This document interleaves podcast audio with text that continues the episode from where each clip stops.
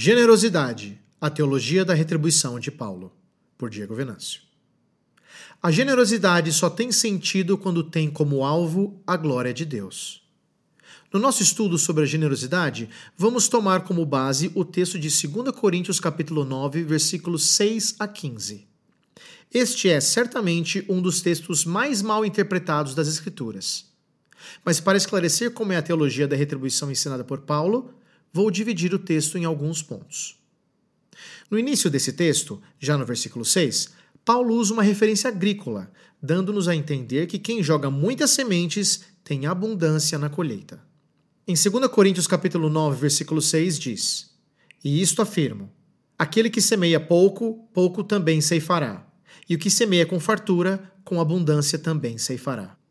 Ele está dando ênfase à generosidade também está nos mostrando que Deus é insensível aos atos de generosidade.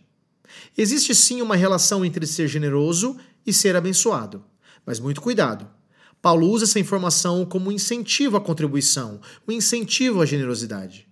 Na verdade, o que Paulo está fazendo é ensinar uma teologia a respeito desse assunto. Deus rege as nossas relações. Ele rege a nossa história e não é indiferente às nossas ações, tanto aquelas que são para o bem como as que são para o mal. O Salmo 33, nos versículos de 13 a 22, nos mostra que a vida do homem não é indiferente a Deus. O Senhor olha dos céus, vê todos os filhos dos homens. Do lugar de sua morada, observa todos os moradores da terra. Ele que forma o coração de todos eles, que contempla todas as suas obras. Não há rei que se salve com o poder dos seus exércitos, nem por sua muita força se livra o valente. O cavalo não garante vitória, a despeito de sua grande força, a ninguém pode livrar. Eis que os olhos do Senhor estão sobre os que o temem, sobre os que esperam na sua misericórdia, para livrar-lhes a alma da morte e, no tempo da fome, conservar-lhes a vida. Nossa alma espera no Senhor, nosso auxílio e escudo. Nele o nosso coração se alegra, pois confiamos no seu santo nome. Seja sobre nós, Senhor, a tua misericórdia, como de ti esperamos. O apóstolo, no texto base de Coríntios 9, fala de dinheiro. Ele quer que os irmãos de Corinto tenham a certeza de que a sua generosidade não ficará sem retribuição por parte de Deus. Em 2 Coríntios capítulo 9, versículo 10 diz: Ora, Aquele que dá semente ao que semeia e pão para alimento também suprirá e aumentará a vossa sementeira e multiplicará os frutos da vossa justiça. Deus não é indiferente às nossas orações, principalmente as de generosidade. Afinal, como vemos nesse versículo 10, Deus é aquele que dá semente ao que semeia. Ele nos dá as condições para a vida. Portanto, ser generoso é compartilhar da graça de Deus. E ele quer ver a sua graça manifestada dessa maneira multiforme. Mas isso não abre espaço algum para uma tentativa de barganha com Deus. Uma coisa não tem relação com a outra, e isso fica claro conforme Paulo vai desenvolvendo a sua argumentação. Preciso dar ênfase no que Paulo não está dizendo. Ele não está dizendo que se você der muito, Deus é obrigado a devolver em dobro ou triplo a você. O que Paulo diz é bem diferente. É que Deus certamente está sensível aos atos de generosidade. A barganha revela egoísmo, um desejo não de ajudar o próximo, mas de se autoajudar. É por isso que Paulo insere na sequência as condições desse ato de generosidade, ou seja, como deve ser essa contribuição em termos interiores. Paulo nos ensina o verdadeiro espírito da contribuição bíblica. No versículo 7 de 2 Coríntios capítulo 9, ele nos ensina que cada um contribua segundo tiver proposto no coração, não com tristeza ou por necessidade, porque Deus ama a quem dá com alegria. No livro de Salmos, aprendemos em quem devemos esperar. Em Salmos capítulo 33, versículo 20 diz: Nossa alma espera no Senhor, nosso auxílio e escudo. Esse é o princípio de vida do cristão.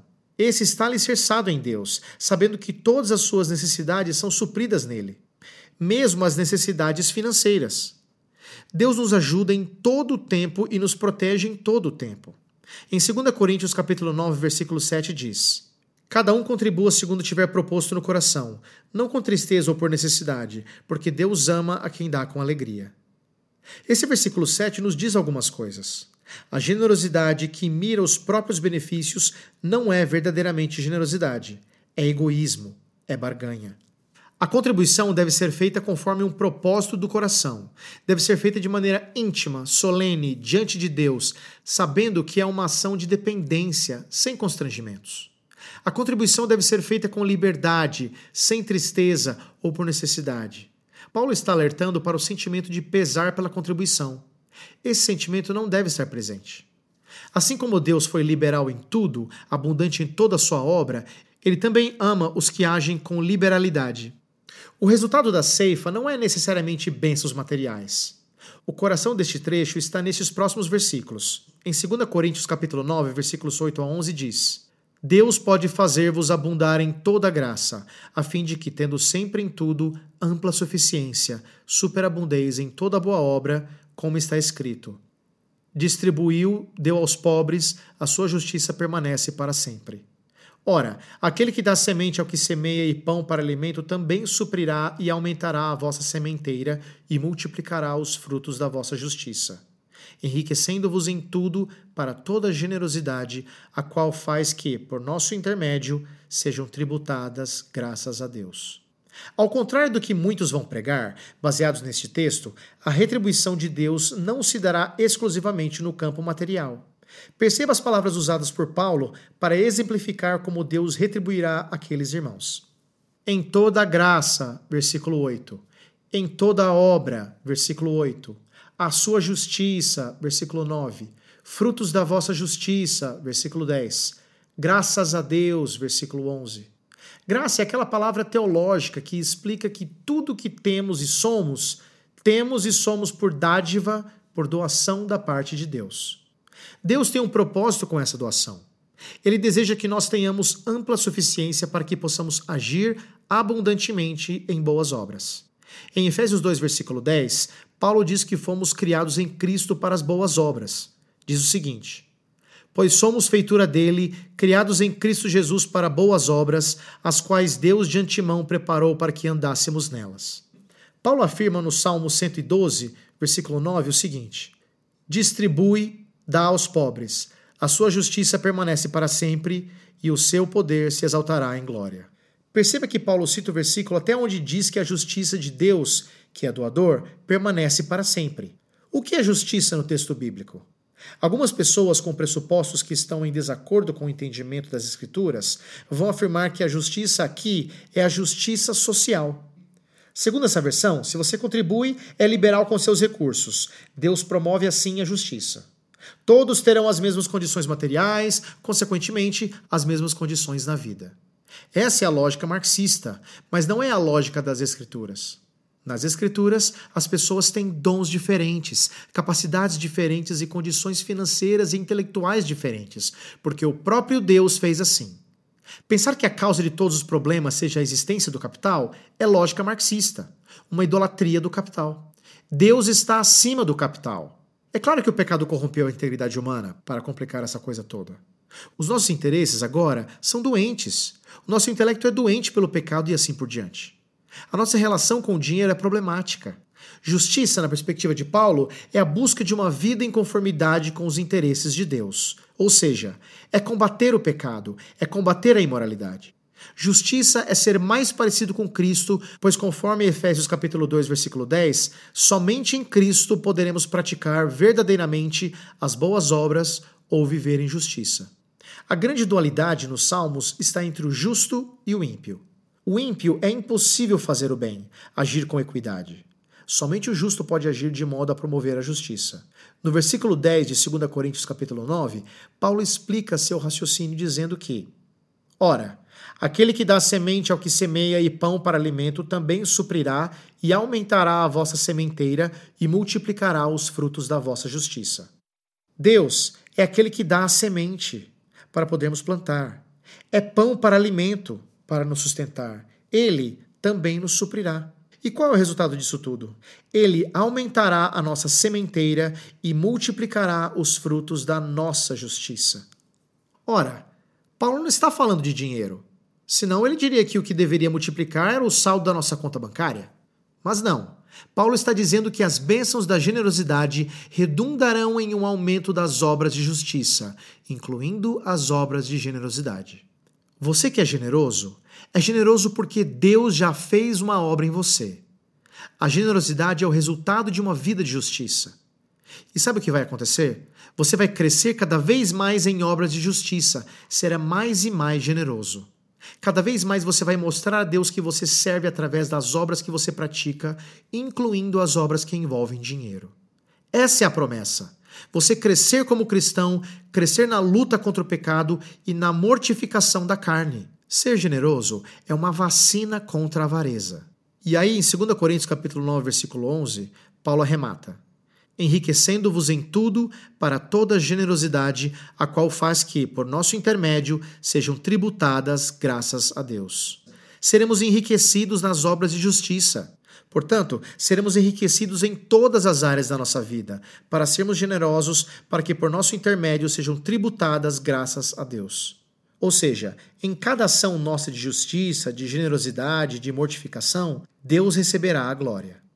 Interessante essa palavra tributadas. Sejam tributadas. Nós estamos bem familiarizados com essa palavra, pois para tudo pagamos tributos. Um sorvete que você toma na rua, o Estado te dá um Oi, estou aqui, não se esqueça de mim. Você está tomando um sorvete menor porque uma parte dele é meu. Mas esqueça dessa parte ruim desse exemplo e use o princípio da onipresença do Estado nessas relações comerciais. Pense em Deus. Cada ação sua, cada obra de justiça que você pratica, redunda em glória ao nosso Deus. É isso que Paulo afirma no versículos 12 e 13 de 2 Coríntios 9, que diz o seguinte: Porque o serviço dessa assistência não só supre a necessidade dos santos, mas também redunda em muitas graças a Deus, visto como, na prova dessa ministração, glorificam a Deus pela obediência da vossa confissão quanto ao Evangelho de Cristo e pela liberalidade com que contribuís para eles e para todos. Então, Paulo está, na verdade, nos ensinando que a nossa vida toda, inclusive a nossa relação com o dinheiro, que inclui a nossa generosidade, deve sempre buscar a glória de Deus. Essa lição é muito importante, porque se as nossas ações não tiverem como alvo a glória de Deus, então elas não têm valor em si. Não vão nos retribuir. Será uma ação no vazio. Por isso que Deus ama quem dá com alegria, porque o coração alegre buscará certamente agradar a Deus através do seu ato de generosidade.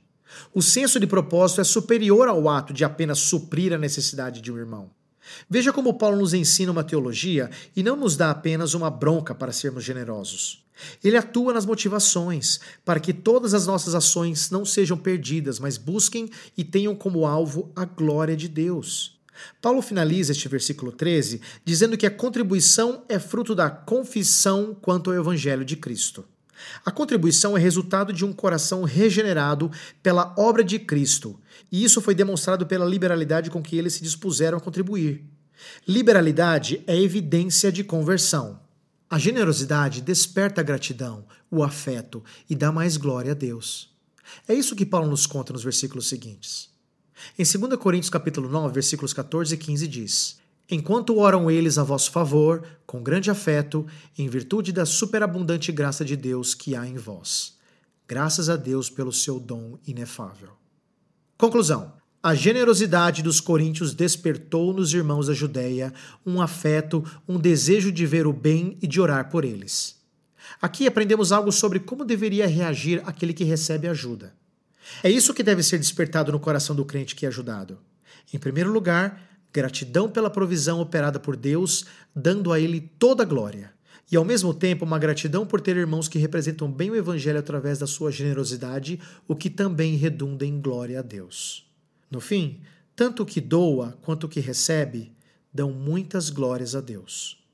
Como lição, que nós possamos ver na nossa igreja e na vida dos nossos irmãos motivo para dar glórias a Deus, e que possamos dizer como Paulo em 2 Coríntios capítulo 9, versículo 15: Graças a Deus pelo seu dom inefável. Você gostou deste post? Então compartilhe essa mensagem com seus amigos, sua igreja e familiares. Coloque o seu e-mail no nosso blog para não perder nenhum post. Siga-nos no Facebook, Instagram e Twitter. Conheça a Telmídia, vídeos cristãos para você e sua família. 15 dias grátis. Assista quando quiser, onde quiser.